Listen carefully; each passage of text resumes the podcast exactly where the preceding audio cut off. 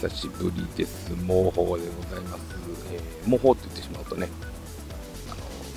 そっちの方の話になってしまうかもしれない。あくまでも妄想の世界から放り出された人を略して模倣ということで、久しぶりに始めさせていただきたいと思います。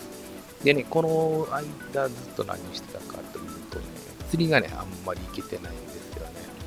その代わり、えーゴールデンウィークは日帰りですけども、ちょっとツーリングというか、えーまあ、バイクにちょこちょこっと乗ってきました。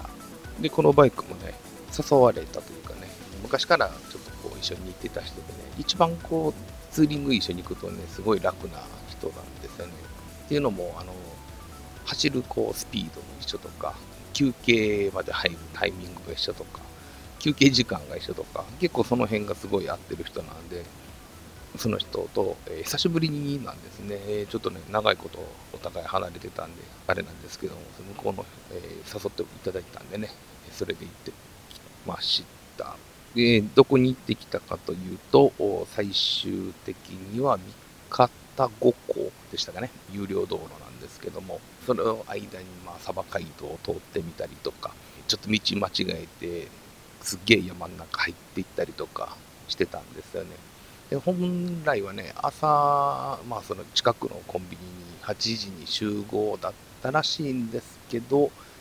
えー僕が聞いてたのは、実は8時半ということなんで、え8時15分ぐらいに行って、もうこれたら全然余裕やから、ね、コンビニでちょっとこう朝ごはんというか、まあ、軽くパンでも買って食べようかなと思っていくと、全員待ってたと。まあ、全員って言ってあの2人じゃなだけじゃなかったんでね、えーちょっと全員で4人いたんで、えーみんな頑張って、あとの3人頑張ってたということでね、なんでこう遅れたんや、いや、8時半やったでしょっていう、いや、違うよ、8時よっていう、ま、押し問答じゃないんですけどね、そういう話がちょっと軽かったりとかしてね。で、メンバーっていうのが、まあ、その人と、まあ、僕と、昔ね、ちょっと別のそのツーリングというかね、えーミーティングみたいなところで会った人と、あとその僕が誘ってくれた人の息子さん。これがね、またお父さんにそっくりなんですよね。顔も似てるし、背格好も似てるし、で、乗ってるバイクもね、えーその、お父さんというか僕のその知り合いの方はね、GSX1400 ですよね。鈴木の 1400cc のバイクなんですけども、で、息子の方は CB400 なんですけどね、マフラーも一緒ですしね、色も、まあ、バイクの色もね、一緒なんでね、もうパッとこう、で、ヘルメットもね、まあその人は、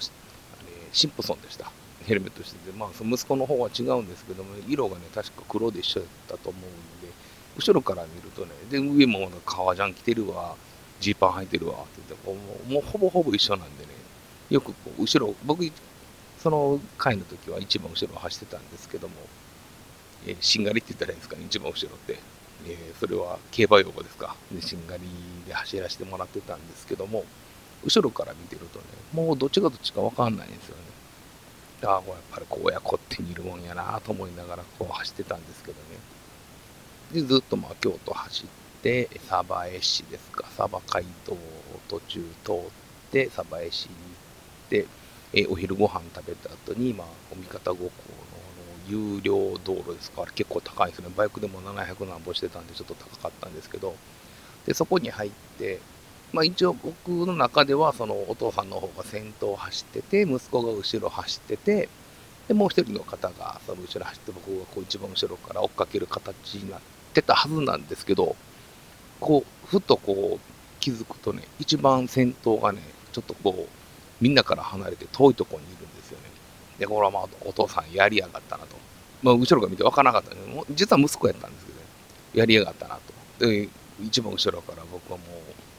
追い抜きをかけて、まあ、ほんまこれやったらダメなんですけどね、追い抜きをかけて、お父さんと思われる人間にべったりとついていって、またこれもね、速い、速いというか、やっぱりね、僕250のバイクなんで、頭の中では1200と思ってるんで、これまた速いなと思いながら、こう一生懸命ついていったら、えー上に着いたら息子やったというオチやったんですけども、またね、年がね、また大学生って言ったら21、2とかその辺で、まあ、バイク歴はって聞くと、4年とか5年とかと言ってたので、まあ、よく乗ってるんだなという印象はありましたね、その息子さんね。で、逆算していくとね、やっぱ高校1年生ぐらいからバイク乗ってることになるんで、昔ね、どこまでなんか知らないんですけど、こう、山内運動ってね、免許取らないとか、免許持たないあかん、そんなものがあって、で、まあ、それも僕はその中の世代に入ってるんで、山内運動してたんですけどね、お父さんの方にね、息子ってその山内運動ないの？って言ったら、もう今そんなものは存在しないということを聞きまして、この山内運動というのもね、昔はね、教習所で取ったら、えー、自動的に教習所の人が、あ、教習所じゃないですね、警察ですね、最終的に警察が免許を発行するんで、警察の方がそのまま学校へこんなやつ取ったよというのをこう知らせる形やったらしいんですけどね、その形に知らせて、えー、学校の方がお前取ったやろと、免許取ったやろということで怒られるというシステムやったらしいんですけど、今それをするとね、逆に個人情報の観点から警察の方が怒られるらしくて、警察もだから、そういう免許を取ったからといって、学校に情報を流さないということなんで、もう三内運動というのはなくなったということを聞きまして、へえという、まあ、時代も変わったんだなっていう。まあ逆にね、免許をこうね、まあバイクは、まあ危ないといえば危ないんですけどね、いろんな若いうちから免許を取って、そういう交通ルールというのをこう学べるということに関しては、僕はある意味プラスなんかなというのはありますね。ただね、えー、やっぱりこう若いとね、若気の至りというか、こう、無茶をちょっとこうしがちになるんで、それは、ちょっとね、やっぱりこう、いいろんな人とね、まあ、若いうちで走りたいというのもあるし、無茶する、もう自分もね、そんな無茶しなかったかというとそうでもないし、ね、今事故も起こしたっていうのもあるんですけど、やっぱりね、ちょっとこう、親として抑えてほしいと。なんか、いややっぱりね、その味方高校で上行った時にね、お父さん息子にちょっと説教してましたね。お前ちょっと危ないやないかいと。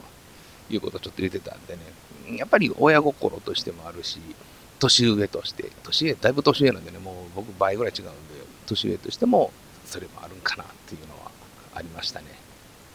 で、その後すぐにね、まだゴールデンウィーク僕少し時間があったんで、一人でちょっとこう、近所に、近所の裏山って言ったらおかしいですけども、そこもね、100キロぐらいかな、ちょうどガソリンタンクをほとんど使い切った形になるんで、100キロぐらい一人でこう、うろうろうろうろしてたんですけども、その日はもう風が強くて強くてね、ちょっとこう、走るのも、普通に走るのもちょっとこう、煽られると、あの、ふらふらってするような感じぐらいの、もうすごい強風やったんで、一応走ったの走っても、いろんなとこ走ってきたんですけども、もうすぐに帰ってきたっていう形ですね。見た目昼過ぎぐらいに出て、もう夕方になる前にはもう帰ってきた感じですね。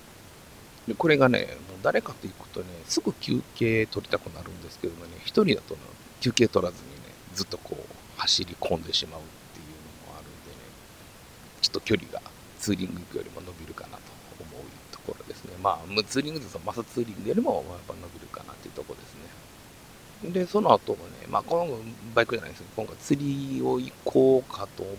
たら、休みの日がすべて雨を降りましてね、前にゴールデンウィーク終わったぐらいに、こ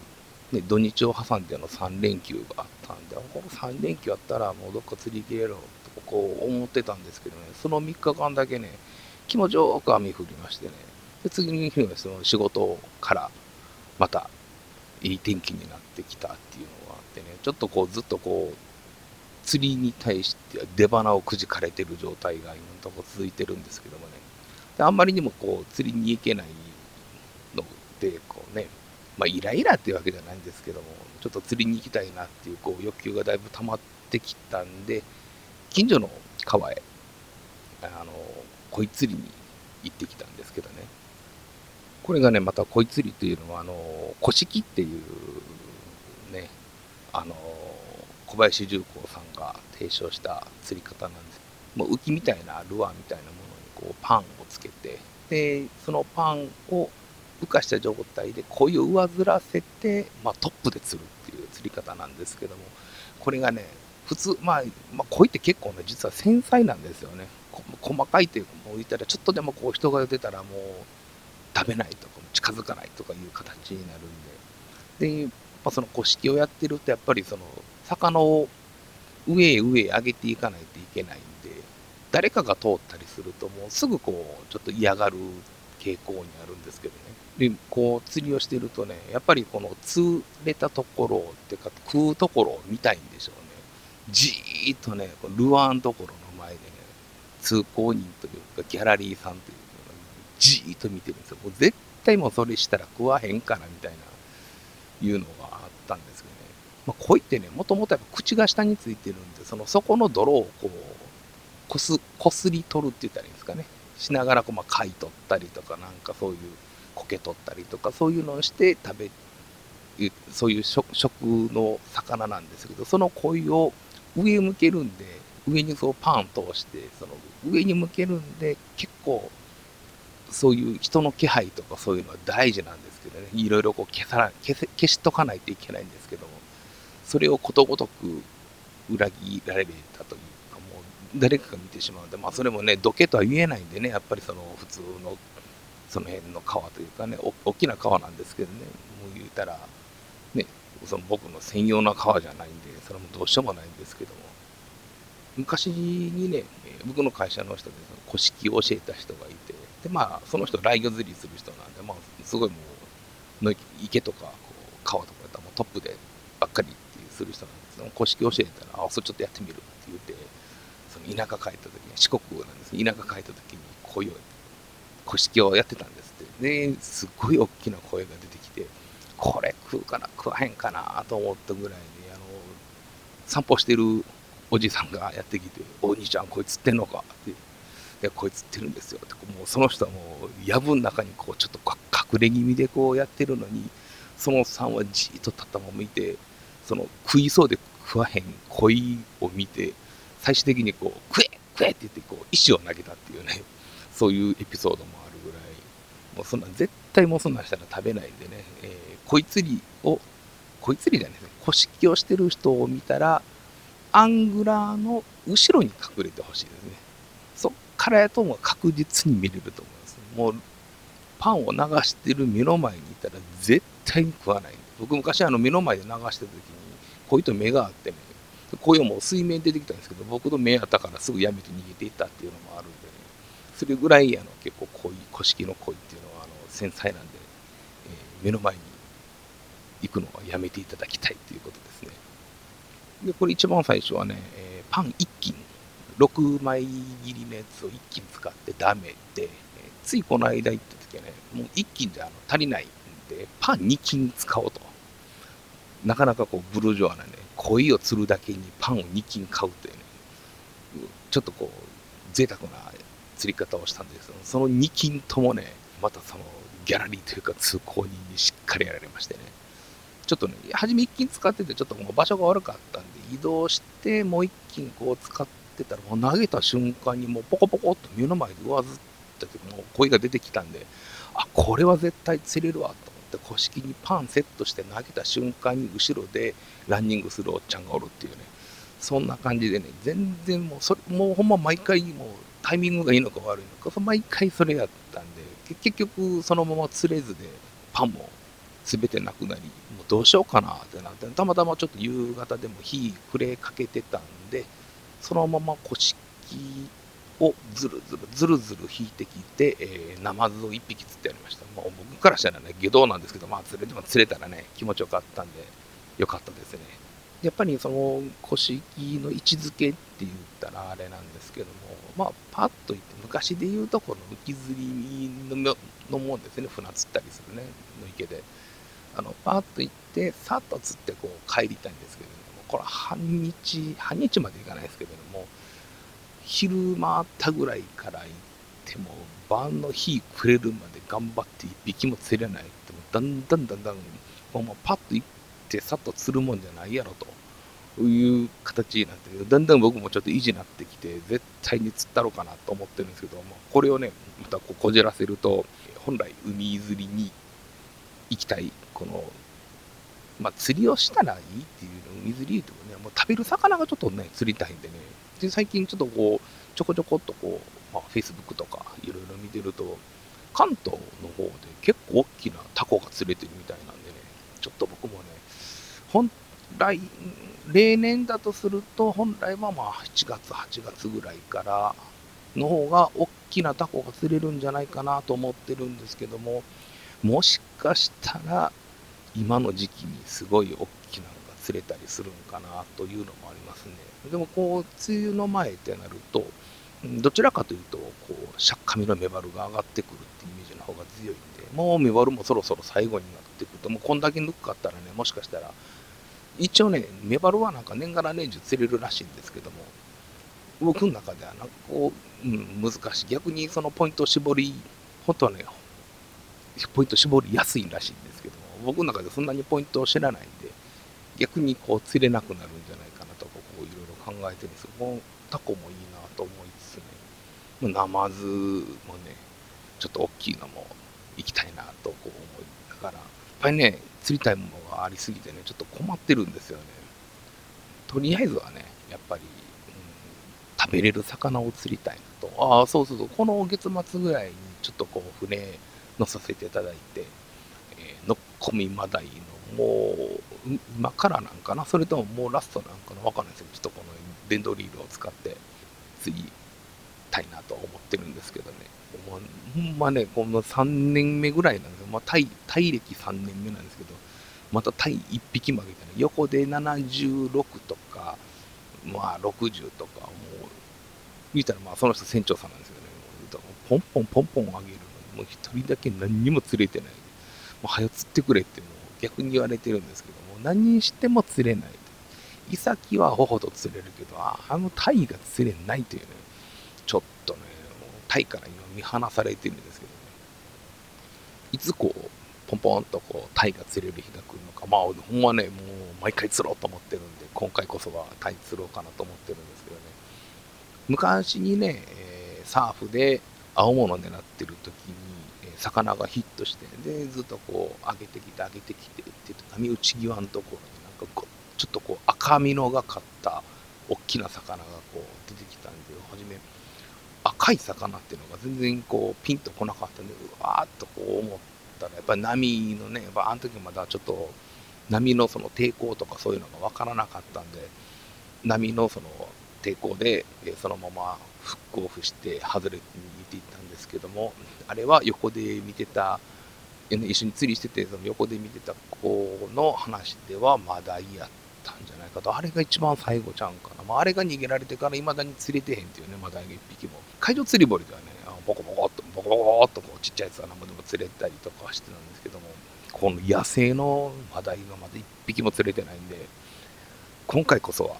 いい報告ができたらいいなと。なんならもうインスタにも載せれるぐらいいい報告ができたらいいなと思ってるんですけど、まあ、どうなることなんでしょうね。とりあえずはね、好きあらば、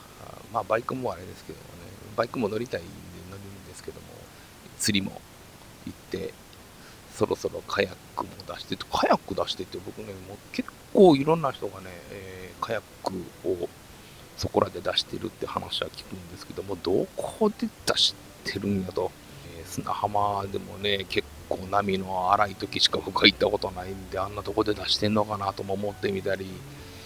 もっとね、こう、柔らかい、柔らかいというか、こう漁港とかね、ああいうところがやっぱりあかんっていうとこも出てあるんで、その辺のね、やっぱいろんな情報の共有もしたいなと思ってるんで、カヤックをしてる人、一緒に連れてってください。お願いします。ということでね、今回はハミとアトマーク、模倣終わりたいと思います。またね、次回というか、まあ、次回ということで次回ですね、えー、いい報告ができたらいいと思います。今回はね、古式に、古式の魅力についてということにしておきましょうか。ということで、えー、今回の終わりたいと思います。それでは次回までさよなら。